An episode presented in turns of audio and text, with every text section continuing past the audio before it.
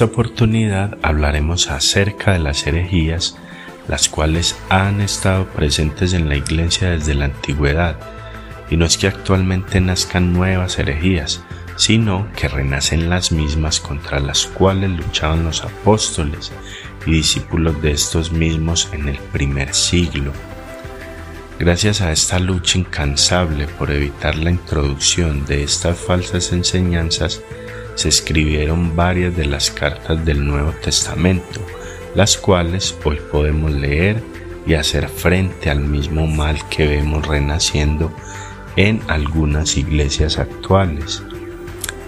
Empecemos por definir qué es una herejía pues una herejía es la desviación doctrinal de las verdades fundamentales enseñadas por la escritura y la, iglesia cristiana ortodoxa del primer siglo y la propagación activa de la misma. Entonces las herejías vendrían a ser estas enseñanzas desviadas de lo correcto Acabo de mencionar la palabra ortodoxa y quizá algunos se pregunten su significado. La ortodoxia es un sinónimo de sana doctrina y viene de una palabra griega que significa enseñanza recta. Algunos eruditos mencionan que debido a ciertas costumbres el cristianismo era practicado con enfoques diferentes dependiendo el área geográfica. Por ejemplo, en la zona de Alejandría había una fuerte tendencia por la filosofía. En Asia Menor se centraban más en la mística eh, de la unión de Cristo y la Iglesia, y en Roma y sus alrededores se enfocaban en la rigurosidad moral.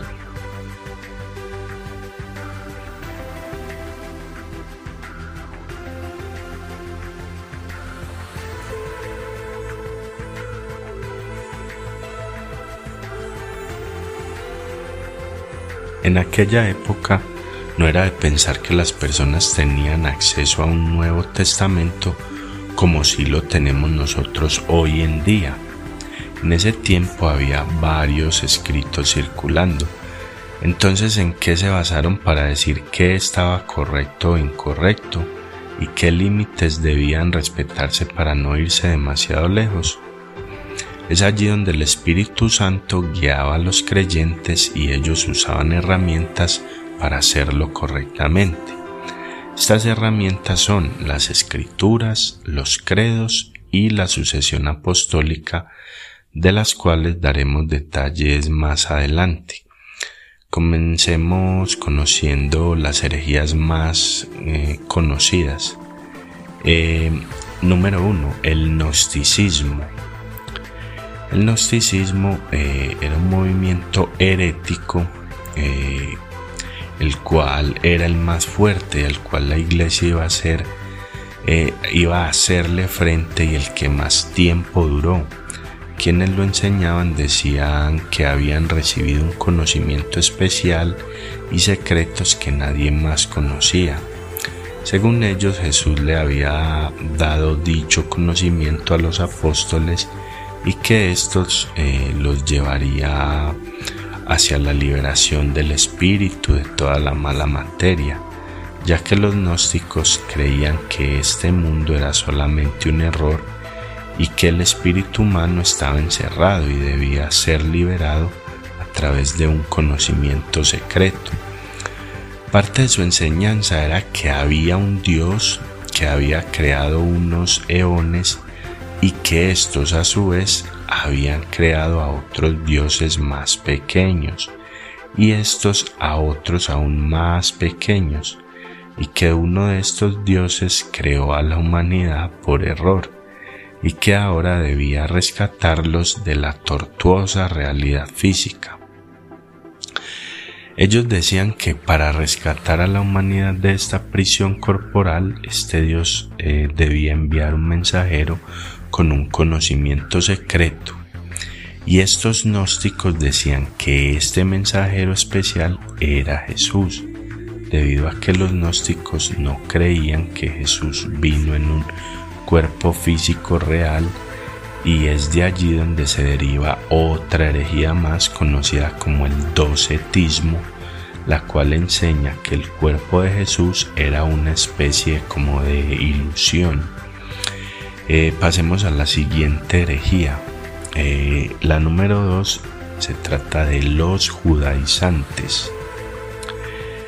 Estos decían que era necesario seguir cumpliendo con la ley del Antiguo Testamento al igual que decían que Pablo era un falso maestro e impostor de la fe verdadera. Para ellos Jesús no era hijo de Dios desde el principio, sino que había sido adoptado y aquí eh, se une una herejía más conocida como el adopcionismo, la cual enseña lo antes mencionado, que Jesús era adoptado por Dios. Eh, la herejía de los judaizantes eh, fue perdiendo fuerza a medida que la iglesia iba creciendo y se iban uniendo más gentiles y ya no eran solamente judíos. En el tercer puesto tenemos el marcionismo. Su fundador fue Marción. El padre de Marción eh, fue el obispo de Sinope de manera que Marción creció conociendo la fe cristiana, pero el problema que él tuvo fue el pensar que el Dios del Antiguo Testamento era un Dios malvado y no era posible que fuese compatible con Jesús, ya que Jesús era un Dios de amor, y debido a esto empezó a idear un Dios diferente, y decía que el Dios del Antiguo Testamento no era el Padre de Jesús, sino que había otro Dios llamado el Padre, el cual había enviado a Jesús a salvar a la humanidad, pero que incluso ya no habría un juicio final dado que Jesús venía simplemente a proclamar el amor. Algo muy parecido a ciertas enseñanzas de este siglo, o sea, los errores se repiten frecuentemente. Continuando con Marción, este rechazó por completo el Antiguo Testamento y del Nuevo Testamento descarta totalmente los escritos que fueron realizados por los judíos y solamente se queda con las cartas de Pablo y el Evangelio de Lucas, al cual le quitaría todas las referencias del Antiguo Testamento. Él solo consideró cuáles eran los libros inspirados, algo terrible y bueno, vamos con la cuarta y última de las herejías. Eh, de esas herejías las cuales eran llevadas a cabo en el primer siglo.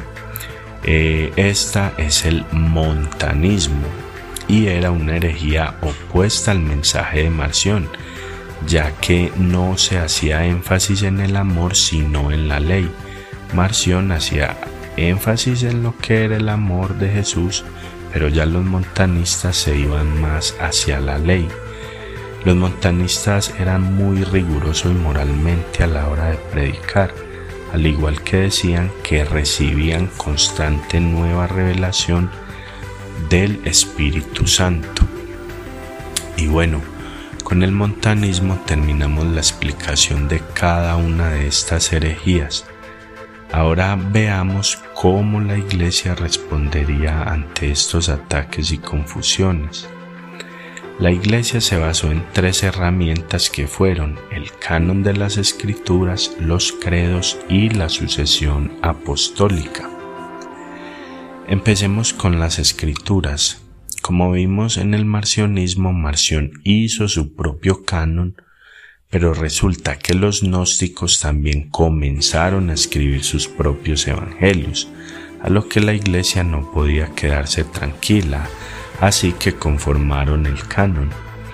El Antiguo Testamento se aceptó tal cual como lo aceptaban los judíos, y esto debido a que los cristianos aceptaban que Jesús era el cumplimiento de la promesa de Israel y además no era un conocimiento oculto como lo hacían creer los gnósticos, sino que era un ministerio público llevado a cabo por los profetas y luego por los apóstoles. Ya en el caso de los evangelios, estos fueron aceptados por toda la iglesia. Vemos también que el libro de los hechos y las cartas de Pablo fueron aceptados desde muy temprano, ya que para finales del siglo II eran plenamente reconocidos junto con los cuatro evangelios. En el caso del Apocalipsis y las demás cartas sí tomó un poco más de tiempo y fueron aceptadas más tarde, pero no hubo mucho debate en cuanto a si eran escritos revelados o no.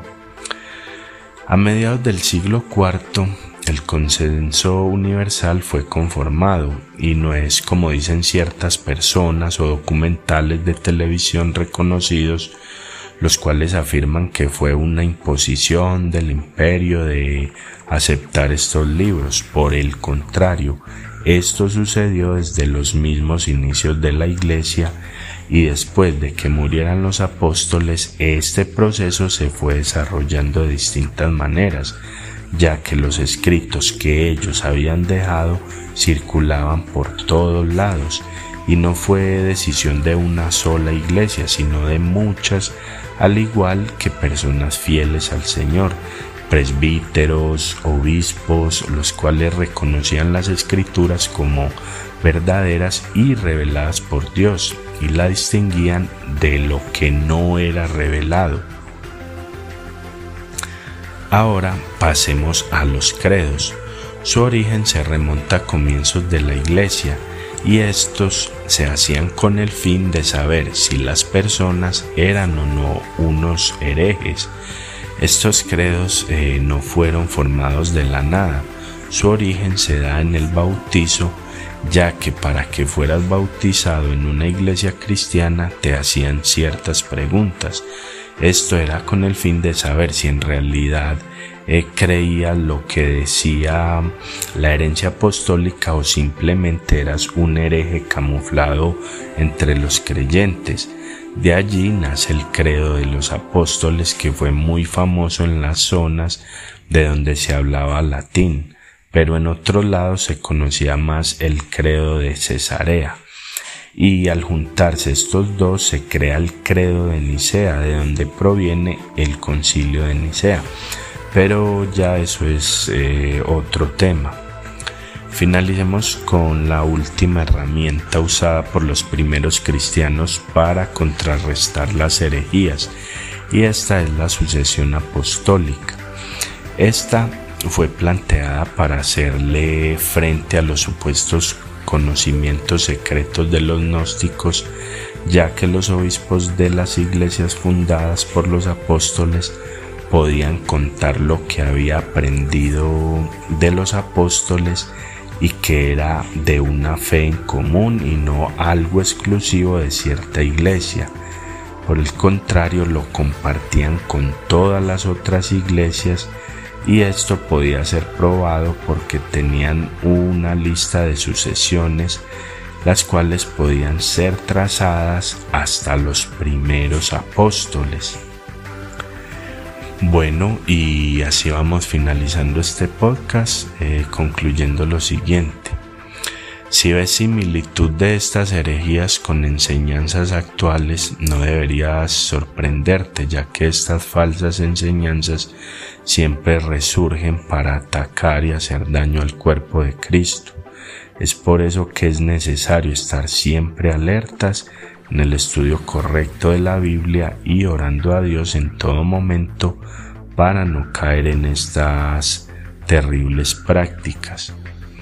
Cabe señalar que hubieron varios maestros y padres de la iglesia cristiana que dedicaron su vida a luchar contra estas herejías, como por ejemplo Justino Mártir, Ireneo de León, Tertuliano, entre otros.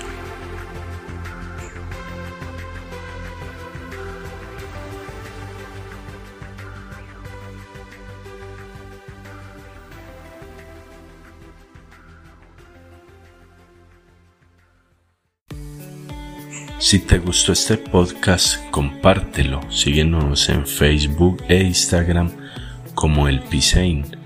Dios te bendiga y la gloria sea para Dios.